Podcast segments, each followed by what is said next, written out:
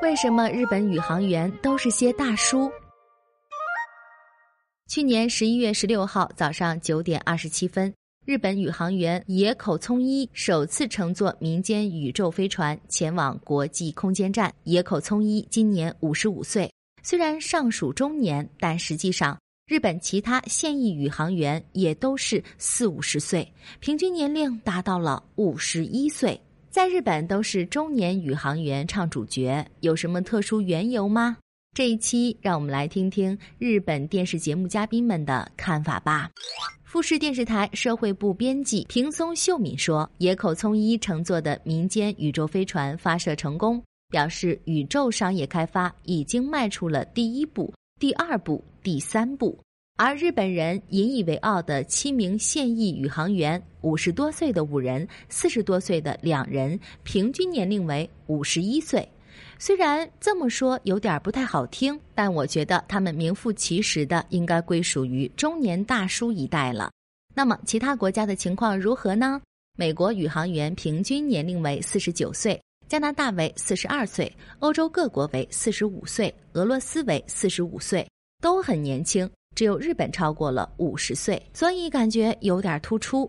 对此，东京工业大学人文艺术研究教育院院长上田纪行表示：“虽然这对我们这些大叔来说是一种鼓舞，但是年轻人就会产生为什么我们年轻一代的宇航员一个都没有这样的疑问。”今年，日本宇宙航空研究开发机构计划将在时隔十三年后再次新招宇航员。换句话说，过去十三年来一直没有招募新鲜血液。那么，这种情况是怎样造成的呢？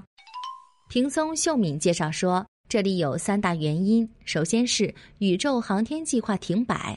过去前往国际空间站有两种途径可供选择。即乘坐美国的航天飞机或俄罗斯的联盟号宇宙飞船，但是美国的航天飞机二零一一年就全部退役了，也就是说，之后前往国际空间站只能通过联盟号飞船。总之，把日本人送往宇宙空间的计划逐渐停滞，甚至出现了无法成型的情况。正是因为这个原因，才导致新招宇航员工作停滞不前。毕竟能进入太空的人数变得相当有限了。第二个原因是后国际空间站缺位，日本宇航员能够发挥作用的舞台是国际空间站。那么，国际空间站退役之后，日本想做些什么事情呢？因为没有下一步具体的计划，也就没有机会去遴选相应的人才。第三个理由是时间和金钱，培养一名宇航员大约需要五年时间，当然还必须送到海外去研修训练，这都要花钱，所以才不能草率的招募新宇航员。而这次日本宇宙航空研究开发机构时隔十三年后要再次新招宇航员，又是为什么呢？对此，平松秀敏解释说：“首先，宇航员施展身手的舞台从后国际空间站转移到了登月。上面说到，日本没有下一步计划，但随着月面探测计划的实施，日本宇航员有可能在二十一世纪二十年代后半期登月。这样一来，就需要培养相应的人才。还有一个原因就是六十岁退休制度。”这就意味着，十年之后，现役日本宇航员只剩下届时五十四岁的大西拓哉和五十三岁的金井宣茂这两人还能工作，因此必须培养年轻一代的宇航员。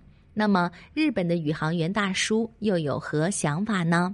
五十岁的日本现役宇航员有井圭美也说：“为了维持体力，我一直坚持运动锻炼。”我认为中年宇航员比年轻人更有优势，因为我们有丰富的经验。平松秀敏表示，如果是以登月为目标的话，招收新宇航员的标准可能会和以往有所不同，因此也可能会挖掘新型人才。因此，这让每个人都非常期待。